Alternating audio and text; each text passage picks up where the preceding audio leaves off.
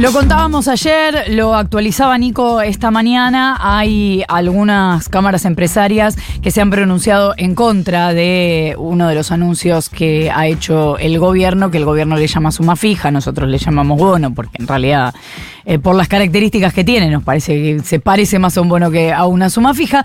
Pero vamos a hablar de esto con Salvador Femenia, vocero de la Confederación Argentina de la Mediana Empresa, lo que conocemos como CAME. Salvador, buenos días. Florencia Halfon te saluda. ¿Cómo te va? Buen día, Florencia. ¿Qué tal? ¿Cómo te va? Gracias por atendernos. Em, ¿Por qué pronunciarse, por qué estar en contra de esta decisión y por qué pronunciarse en contra? Bueno, eh, en contra nosotros dijimos cuál era eh, el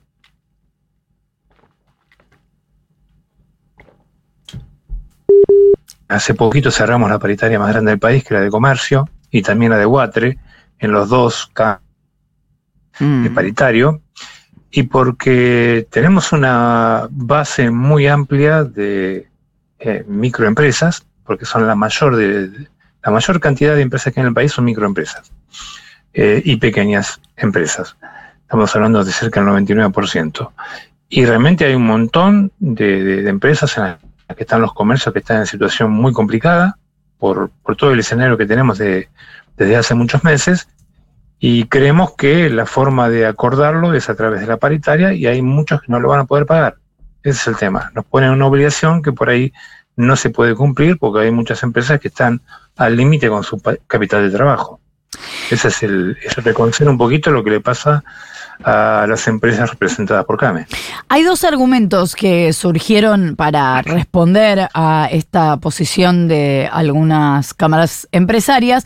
Una es la de Paco Manrique, de Esmata, que dijo, bueno, pero en definitiva, la gente a dónde se va a ir a gastar ese bono o ese dinero? Se lo va a terminar gastando en los comercios que hoy están reclamando que no les va a alcanzar.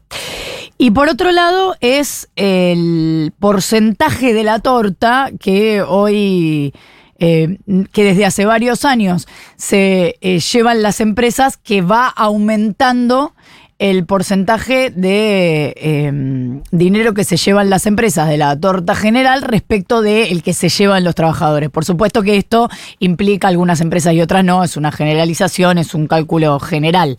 Pero, ¿qué tenés para responder a ambas cosas? Primero que no, lo de Mata no, es tan simple, no es tan simple porque eh, si yo tengo que decir, bueno, está bien, es un incentivo para gastar más, en realidad no es para gastar más, es para compensar lo que no se puede gastar.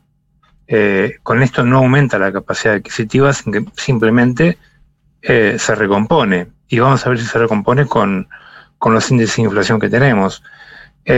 por otro lado, en la paritaria nosotros tenemos más previsión y es una suma que se acuerda que queda ya en el sueldo. Esto es eventual. Y seguramente muchas empresas decir, bueno, le pongo plata en el bolsillo a mis empleados y yo donde la saco me tengo que endeudar. Quién sabe a qué tasa para poder cumplir antes del 15 de septiembre. Ese es el tema. Y respecto a la torta, evidentemente, vuelvo a, a mi concepto. Nosotros representamos empresas micro y pequeñas, la gran mayoría la gran mayoría, y no se están llevando ninguna torta, ¿eh? te puedo asegurar que no. Eh, eh, no, no, no tenemos posiciones dominantes en el mercado ni podemos fijar precios. Salvador, ¿qué tal? Buen día, Nico Fiorentino te saluda. Me, agarro de esto último que, que, decías, si principalmente la CAME representa a microempresas que tienen el 100% del costo de este bono cubierto y a pequeñas empresas que tienen el 50% de este costo cubierto, ¿por qué es tanta la resistencia? Em, es un tema financiero, Nico, porque yo lo para antes del 15, por, antes del 15 de septiembre, 30 eh, mil pesos, ponerle que sean 3, 4, 5 empleados, son 150 mil pesos. Yo te hago la, cuenta, venimos de caídas importantes eh, a nivel consumo en, en las pequeñas empresas. Si yo tengo un margen eh, estimado más o menos que estamos teniendo hoy de 15%, ¿cuánto tengo que facturar para generar 150 mil? Por un, por un lado, ¿no? Y el resto del tema es un tema financiero. Yo no tengo que pagar. La recuperación que promete el gobierno es a través de eh, tomarlo como pago a cuenta de contribuciones patronales que Sí. todavía no, sa- no sabemos ni siquiera cómo es el mecanismo.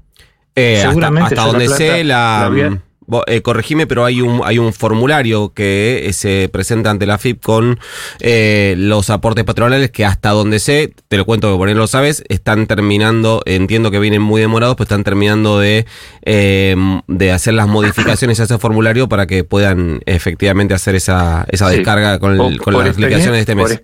Por experiencias pasadas, porque Ujú. no es la primera vez que, que se da un bono. El año pasado creo que fue eh, otro bono. Eh, en otras circunstancias, hoy estamos como pymes, peor que el año pasado. Este, y de todos modos, te digo, financieramente, si yo lo había descontado el 931, lo voy a pagar el 15 de septiembre, lo voy a empezar a este, poder descontar por allá por el 10, 11 de octubre. Una cuestión 150 mil de pesos. financiamiento ahí. Pero está bien, pero ahí, eh, ahí Salvador es donde eh, entra, entra lo primero, digo, no es que tenés que, en, en tu caso, digo, o, o nos agarramos de este caso que vos planteas de la micropyme con cinco trabajadores para tener un cálculo fácil de 150 lucas. Eh, vos, digamos, no, no, no es que tenés una pérdida de esa cantidad porque te la está financiando el Estado, te la está poniendo directamente en el bolsillo. Es verdad, Sí, no sí. actualizada por inflación, un mes más tarde, que eso en la Argentina tiene un costo financiero, pero digo, no es tan grande. No, no, no es tan, no es tan grande, depende, a ver, cuando estamos hablando de, de micropymes, hablamos de micropymes, 150 mil pesos, aparte de todo el costo de estructura que tiene, es mucho. Con aumento de alquileres, en muchos negocios pequeños la luz aumentó cuatro y cinco veces este, dentro de esos costos estructurales. No es un buen momento. Y aparte, otra- hoy otra pregunta que surgió, si no es obligatorio para las provincias, porque son autónomos, ¿por qué es para el sector privado? Eh, Cuando eso- tiene paritarias libres. Yo ahí tengo, mm, eh, te, te doy la derecha, yo entiendo que, eh, de hecho creo que, no sé si, si la CAME lo va a hacer, pero entiendo que hay organizaciones que ya están pensando en judicializar para que sea la justicia la que determine si esa imposición es eh, legal o ilegal. A mí lo que, mm, lo que me interesa también eh, debatir con vos, que tiene que ver con, con esto, es que que detrás de todo hay una cuestión eh, también de carácter que tiene, tiene que ver también con lo, lo- lo- lo- te preguntaba Florencia, que es, vos recién eh, dijiste literalmente que ni siquiera tenés claro si eh, esto es una mejora de ingresos o es una recomposición por el impacto inflacionario de la devaluación. Duda que yo también tengo. La pregunta es, si las empresas no pueden cubrir esto, ni siquiera aquellas que además están financiadas por el Estado, el- la contracara, es decir, si no se hace, eh, no hay recomposición para los trabajadores, es decir, el impacto inflacionario de evaluación va a caer única y exclusivamente sobre los trabajadores, o sea, no hay reparto de la carga.